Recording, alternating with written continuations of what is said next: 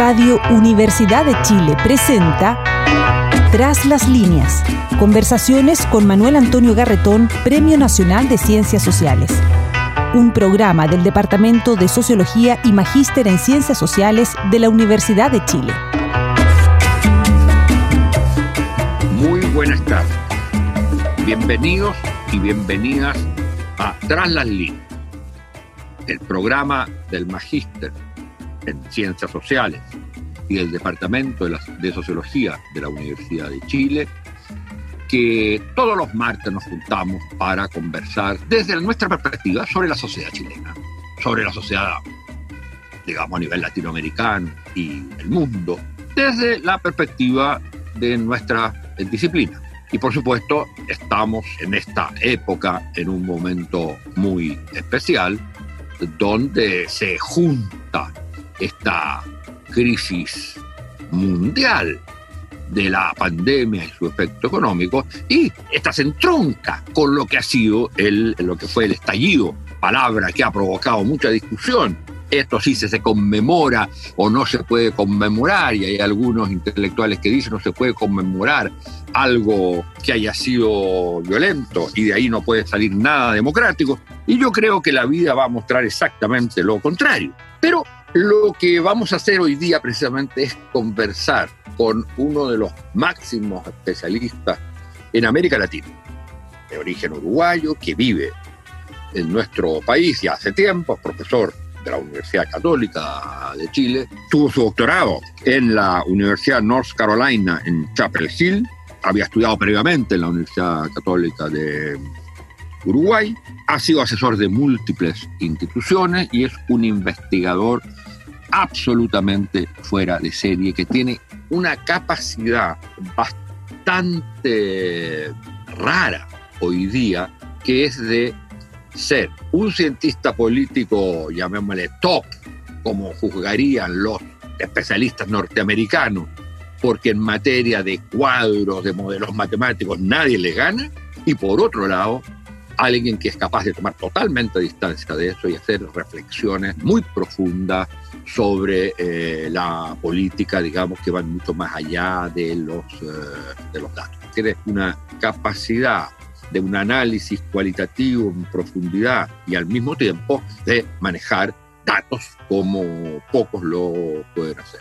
Se trata de Juan Pablo Luna, politólogo, como he dicho, y que es un agrado para mí tenerlo en este programa, para todos nosotros los que participamos en la creación de este programa. Me ha tocado participar en varias otras actividades con él y es hoy día diría una un consultor digamos referente inevitable para los que quieran hablar de los procesos políticos latinoamericanos y especialmente ahora en el caso chileno.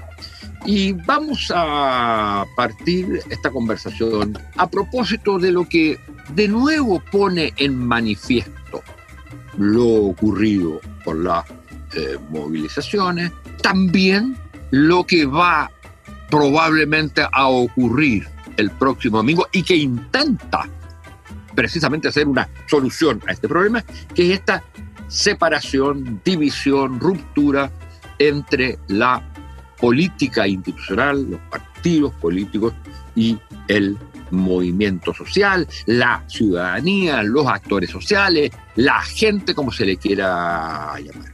Lo que fue una de las grandes eh, virtudes, yo diría, de los, de los dos países de Juan Pablo Luna, uno Uruguay y el otro Chile, que era esta relación de política institucional y movimiento social, donde prácticamente no existían movimientos sociales que no estuvieran vinculados a la vida política, hoy día es una ruptura total y pareciera ser que los partidos eh, no encuentran el norte, sin embargo fueron los que propusieron no una solución, pero sí un cauce a la mayor crisis social que ha habido, que fue el eh, proceso constituyente que comienza este próximo año. Muy bienvenido, Juan Pablo, y quisiera partir preguntándote cómo ves hoy día en Chile y quizás comparándolo con el caso de América Latina, cómo ves esta situación de los partidos políticos en relación a una masa relativamente movilizada, a la gente, a la ciudadanía, que prácticamente roto con ellos.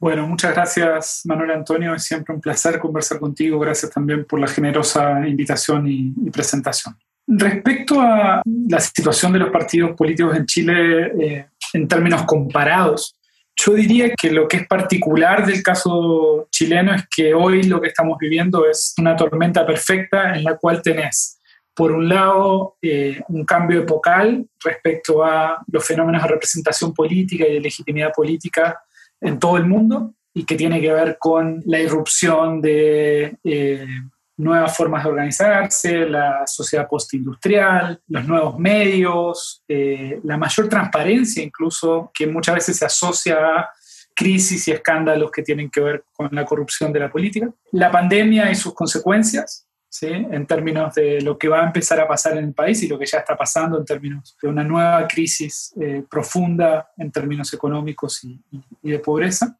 Y por otro lado, el eje o el centro de tu pregunta que tiene que ver con la relación entre partidos y, sociedad. Y en ese punto en particular, yo creo que la situación que hoy está viviendo Chile se parece bastante a lo que vivió América Latina hacia fines de los años 90, principios de los años 2000, con la primera ola de descontento con el neoliberalismo, con los costos sociales de las reformas neoliberales que genera en la región andina, por ejemplo, un proceso de destrucción de partidos políticos tradicionales y la emergencia de, por un lado, movimientos sociales y movimientos, digamos, en las calles que eh, contribuyen a este derrumbe y eventualmente nuevos liderazgos que tratan de interpretar y, sintonizar con esta sociedad que rompe con, los, los, partidos tradicionales. En ese sentido me parece que Chile, que como tú bien decías, digamos, y, y hago referencia trabajos previos tuyos, digamos, tenía esta, esta columna vertebral, digamos, que, estructuraba en términos territoriales, en términos funcionales,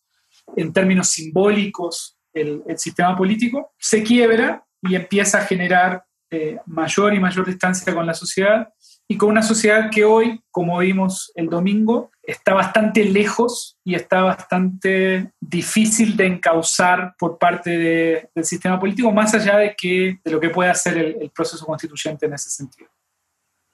O sea, nuestra situación es curiosa e interesante lo que tú dices, porque resulta que de alguna manera estamos en retraso respecto a lo que vivieron los otros países que tú señalas, básicamente con lo que fue el giro a la izquierda, que fue precisamente una nueva, una recomposición de la relación entre los movimientos sociales y los eh, actores políticos. Y digamos el surgimiento de nuevos liderazgos. Ahora, ¿por dónde tiene salida esto? ¿Por dónde lo que se va a recomponer o lo que se puede recomponer es una relación parecida a la que existió o simplemente a la larga el sistema de representación de tipo partidario va a ir desapareciendo y van a surgir formas nuevas enteramente distintas de lo que conocimos desde, eh, digamos, el siglo XVIII-XIX, porque la verdad que los partidos son una creación histórica, no han existido toda la vida. Y entonces, con el término de la sociedad industrial de Estado Nacional, su reemplazo complejo por una sociedad digitalizada de horizontalidad, donde la gente no quiere sentirse representada. ¿Qué formas de representación podrán existir? Y va a ser más concreto para no meternos en cosas muy metafísicas sobre el sentido de la representación. ¿Cómo ves en Chile que puede recomponerse una nueva relación entre política institucional y la gente en las calles que no quieren saber nada de eso? A ver, hay, dos niveles en la pregunta. Yo creo que el primero tiene que ver con eh, cómo organizamos representación política legítima y, orden social. O sea, no solo es representación política, sino que es orden. En el contexto de una sociedad donde se acaban las clases, ¿sí? O, digamos, las clases para sí, digamos, no las clases en sí, probablemente. Y donde el Estado-Nación deja de ser el locus principal eh, a partir del cual nosotros construimos identidades sociales, etc. Tanto para abajo, hacia lo local, como hacia lo, supranacional. Y en ese sentido yo creo que estamos ante, ante un problema, y esto tiene que ver con la problemática más de cambio de época global, respecto a no saber cómo organizar la representación en este nuevo contexto y en esta nueva sociedad. Y ahí hay quienes fantasean con esta idea de eh, los algoritmos eh, representando preferencias que expresamos en las redes sociales, gente que, y colegas este, que argumentan que la, democracia directa o la democracia líquida son soluciones posibles para esta crisis de representación.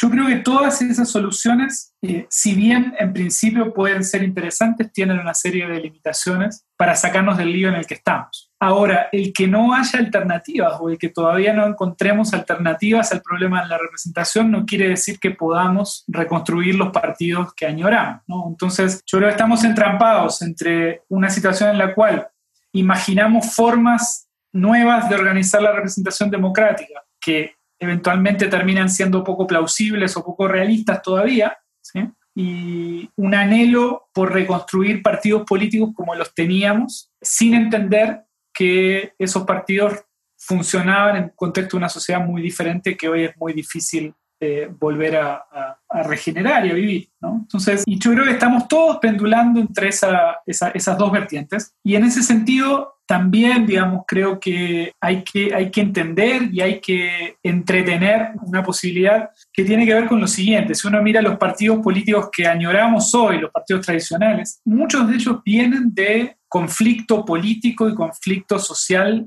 muy profundo. ¿no? O sea, los, los partidos en cierto sentido son partidos que añoramos, fueron comunidades de sangre forjadas en torno a conflictos políticos muy dramáticos. Entonces hay quienes también podrían pensar que si se viene una nueva etapa en la cual nuestras sociedades empiezan a tener conflictos eh, más profundos en términos políticos, que eventualmente vuelvan a surgir eh, esas comunidades de sangre hacia adelante. Pero eso ojalá no, no, tenga que, que, suceder de esa manera.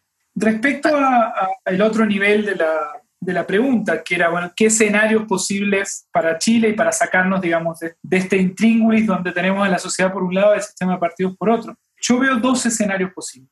Un escenario más a la venezolana, si querés, donde irrumpa un liderazgo con la capacidad de eh, representar y articular, al menos en términos simbólicos y desde arriba, a quienes se sienten hoy fuera del sistema.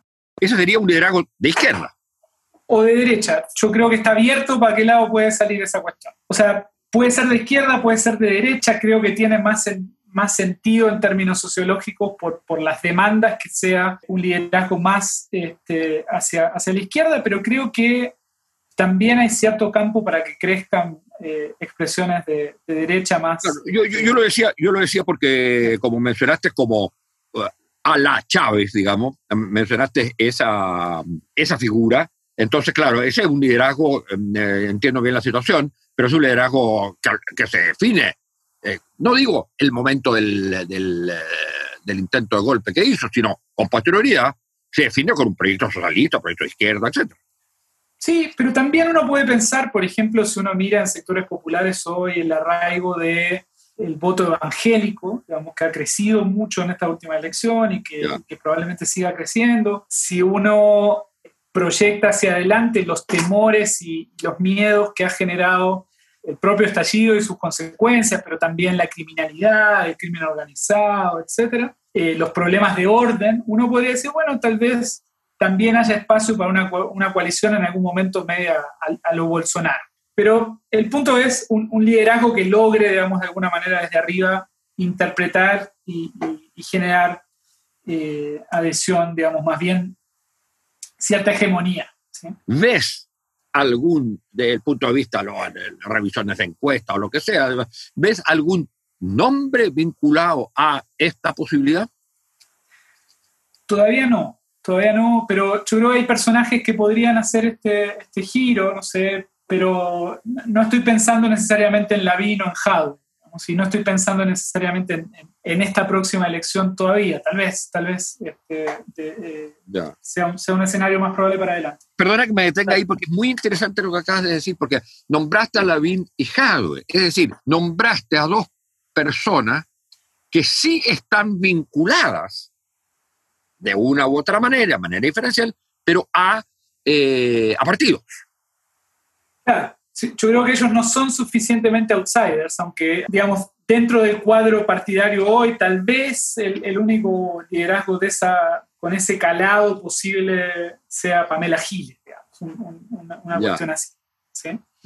Pero creo que es posible que esto venga de fuera del sistema y, y, es como sucede habitualmente. Pero el segundo escenario es el que me parece más probable a corto plazo, que es, digamos, un escenario más a la peruana, donde lo que tenés son una gran fragmentación electoral, distintos pequeños partidos regionales, municipales, eh, anclados en liderazgos más bien este, de, tipo, de tipo personalista, caudillista, eh, en un contexto en el cual compiten muchos y eh, alguno eventualmente logra armar una coalición electoral, avanzar, ser electo, y pierde rápidamente los niveles de, adhesión una vez que nos empezamos a alejar un poco de la, de la, de la elección. Y de hecho creo que si uno mira un poquito hacia atrás con, con, una perspectiva crítica, podría decir, en cierto sentido, esto es en parte lo que les pasa a, a, Bachelet 2 y a Piñera 2. Eh, son liderazgos que, que, irrumpen obviamente en base a eh, un caudal personal y partidario previo, tratan de sintonizar en el contexto de la elección con lo que entienden es el humor predominante en la, en la, en la sociedad, lo hacen pero luego sobreinterpretan el mandato, luego empiezan a gobernar y tienen problemas con escándalos, tienen problemas con eh, la fragmentación de su propia coalición parlamentaria y, de apoyo, y empiezan rápidamente a tener problemas de gobernabilidad y vegetan hasta que terminan su mandato y viene otra nueva elección. Yo creo que estamos en ese ciclo medio de la peruana, aunque eh, nos cueste verlo todavía. Es, bien interesante porque incluso eh, eso es una ruptura, digamos, ese pronóstico, esa visión, con esta idea que tuvimos hace, por lo menos en el caso chileno, que tuvieron algunos hace un par de años, cuando salió elegido Piñera y cuando pasaban estas cosas en otros países de América Latina, que se hablaba del nuevo ciclo, tal como había habido un ciclo a la derecha, ahora eh, a la izquierda, perdón, el ciclo de la izquierda, ¿eh? con Bolivia, Ecuador, eh, Venezuela, eh, Uruguay, Brasil. Se había pasado ahora, con, eh, y Argentina, por supuesto, y con, con, el triunfo de candidatos de derecha, se había pasado el ciclo de la derecha y de la derecha, digamos, como un ciclo de largo plazo. Y la verdad que el ciclo que, que comienza después del giro a la izquierda no es un ciclo de, de un bloque de tal tipo, sino que es un ciclo de gobiernos cortos, gobiernos que duran una vez eh, y de volatilidad, volatilidad electoral. Eh, y entonces, en ese sentido, yo creo que no estamos en un ciclo de la derecha. Y si alguien pensaba, digamos, la derecha puede ganar en Chile, pero si gana, no va a ganar porque Chile optó por el, la vía a la derecha, como optó por la vía de centro-izquierda, digamos, en los 90 con la concertación. Ahora, eh, a propósito de eso, me quería preguntar una cosa. ¿Cuál es tu diagnóstico de lo que sería la izquierda? De las posibilidades. Chile fue, yo diría sociológicamente, un país de centro izquierda. ¿Tú ratificarías hoy ese diagnóstico de Chile sociológicamente un país de centro izquierda. Yo creo que ya no se puede decir eso, pero en fin, quiero tu opinión al respecto. Y segundo, ¿ves alguna posibilidad de reconstrucción de un bloque de izquierda que representa el conjunto de la izquierda y que tenga capacidad de apelar al centro político? ¿O cómo ves el centro político también? Mira, Chu, déjame inscribir esto en una, lectura un poquito más amplia de, qué es lo que creo que está pasando y cuáles son los problemas que tiene el sistema de partidos. Yo creo que, dada la desconexión que los partidos tienen con la sociedad y que han ido generando con la sociedad a lo largo de los últimos 20 años, mi impresión es que están, eh, lo que se está dando son, son dos procesos de polarización, pero que son dos procesos de polarización que están juxtapuestos, digamos, y que no, no se alinean por un lado tenés una, polarización entre la sociedad y el sistema político. Y por otro lado, y un quiebre, ¿no? el estallido es un quiebre. Eh, y por otro lado tenés al sistema político tratando de sintonizar y de interpretar lo que pasó, polarizándose en términos ideológicos. ¿sí? Entonces, yo creo que hay mucha gente en el sistema político hoy que está sobreinterpretando incluso los cambios que realmente la gente está requiriendo a partir de procesos como el de la, de la protesta social. En ese sentido, yo creo que el estallido es un estallido mucho más antipolítico que eh, revolucionario de izquierda. Yo creo que es mucho más reformista este, y que la gente entiende mucho mejor que lo que parecen representar algunos eh, voceros de la centroizquierda, que Chile va a seguir siendo un país capitalista, que tiene que seguir siendo un país capitalista y que tiene que, por lo tanto, digamos, eh, ir hacia una relación de cooperación entre, entre los empresarios y los trabajadores, por ejemplo, entre los empresarios y las, y las comunidades. En ese sentido, creo que, digamos, yo no afirmaría tan radicalmente que Chile sigue siendo una sociedad centroizquierda. Yo creo que es una sociedad que lo que demanda es, es un tipo de capitalismo diferente. Este, y eso es lo que creo que está detrás de algunas de las, de las causas del, del estallido. Y, y, por un tipo de capitalismo diferente me, me, me, refiero a un capitalismo con derechos sociales efectivos y, y, y mejor distribuidos, ¿no? y con rentas mejor distribuidas, etc. Respecto a la izquierda, do, dos puntos. O sea, por un lado, yo creo que es muy difícil ver a una izquierda unida en los próximos años, porque la, vieja concertación tiene un problema serio de legitimidad respecto a, eh, al, movimiento. ¿no? Yo creo que hay mucha gente que lo que ve en la concertación es eh, lo mismo que se ve en la derecha, que tiene que ver con, yo le llamaba el otro día en una entrevista, la, la, coalición del abuso. ¿no? O sea, es como el sistema político tradicional, la clase política, la casta política en términos más españoles, los empresarios por un lado y la sociedad por otro. Y en ese sentido la, la concertación es vista por, mucho, por, por, por, mucha gente y por mucha gente que hoy milita en la, en la izquierda frente amplista como parte de esa coalición del abuso. Entonces, sentarte a negociar con la, con la concertación es, eh, es, es perder legitimidad automáticamente. Y el otro problema que yo creo que tiene y que tiene que ver con esta sobreinterpretación que tiene el Frente Amplio y obviamente la concertación también, es que se desengancharon y se desconectaron hace mucho tiempo de los sectores populares. Hoy los sectores populares están más cerca y son mucho mejor conocidos, no solo ya por la UDI popular, sino por eh, eh, el sector eh, social de renovación nacional, por los liderazgos evangélicos, que por los partidos de centroizquierda que dicen y quieren representar a un sujeto popular que no conocen. Y por lo mismo tampoco pueden manejar ni interpretar bien, me parece, el, el, estallido y sus consecuencias y sus implicancias. A ver, oye, es que yo creo que lo que has dicho esto es súper, súper interesante e importante.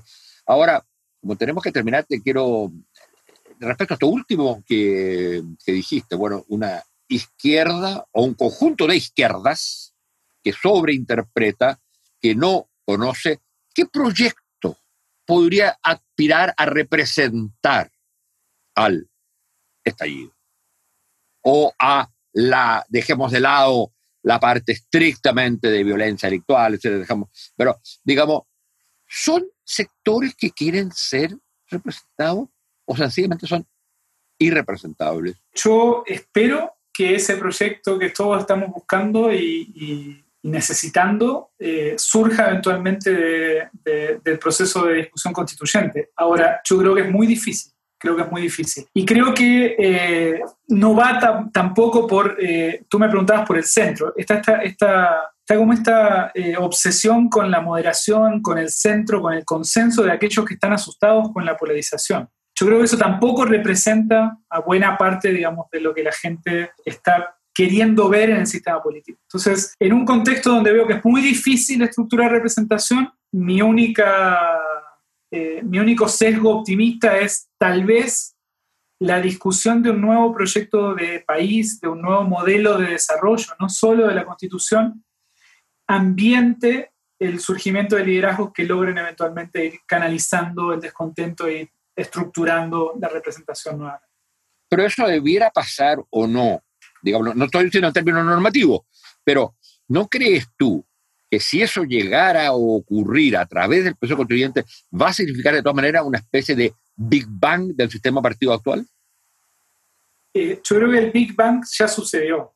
Eh, y, y, lo que nos queda son pedacitos que siguen teniendo mucha capacidad de ganar elecciones.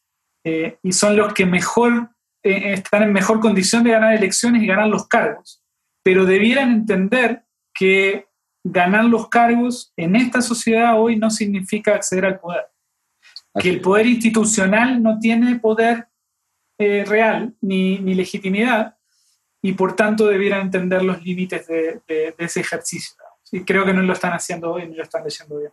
¿Ayudaría el voto obligatorio? Sí, yo creo que eh, tanto en términos normativos como en términos este, causales, me parece que el, que los partidos tengan que salir a movilizar y a competir por eh, todo el electorado genera incentivos positivos como para, para que se logre, digamos, una, representación, digamos, ojalá más, más, más positiva para el país. Pero, pero creo que no es, no es una bala de plata, o sea, no hay balas de plata. No, pero, pero sí es, eh, digamos, uno diría, es no solo desde el punto de vista de los partidos, también desde el punto de vista de una eh, ciudadanía que encuentra un, digamos, se encuentra en la demanda, en la calle, pero no eh, ve la necesidad de estructurarse políticamente. Lo que vive en la calle, lo que vive en la demanda, es la política para ellos. Por lo tanto, y eso, entre otras cosas, el voto obligatorio lo que hace es recordarte que la política es otra cosa, que tiene que hacer algo distinto a la pura demanda y que tienes que elegir políticamente porque lo político eh, tiene que ver con tu vida. En ese sentido, yo creo que sin, ser mala de plata, es en la situación actual es un, sería un paso muy importante. Y de hecho Chile en, los últimos, en las últimas décadas, eh, yo creo que la, la, la, última elección es excepcional en ese sentido, eh, pero hasta la última elección estaba absolutamente disociado quien hacía política en la calle y quien hacía política en, las urnas, ¿no? o sea, por la vía electoral. El, la creación del Frente Amplio, si sirve para algo, es para, eh, digamos, movilizar electoralmente a sectores que antes solo protestaban.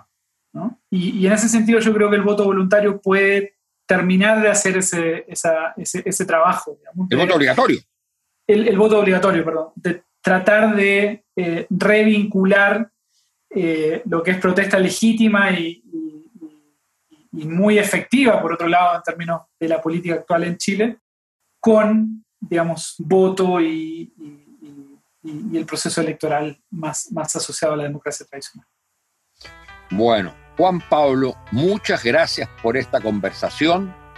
Eh, y señoras y señores auditores, el próximo martes estaremos con un programa especial de una hora para discutir lo que fue y conversar sobre lo que fue el plebiscito de este próximo domingo con Patricio Fernández y Pamela Figueroa. Será un programa especial de Tras las Líneas. Nuevamente, muchas gracias, Juan Pablo. Muchísimas gracias, Antonio, por la invitación. Radio Universidad de Chile presentó Tras las líneas. Conversaciones con Manuel Antonio Garretón, Premio Nacional de Ciencias Sociales. Un programa del Departamento de Sociología y Magíster en Ciencias Sociales de la Universidad de Chile.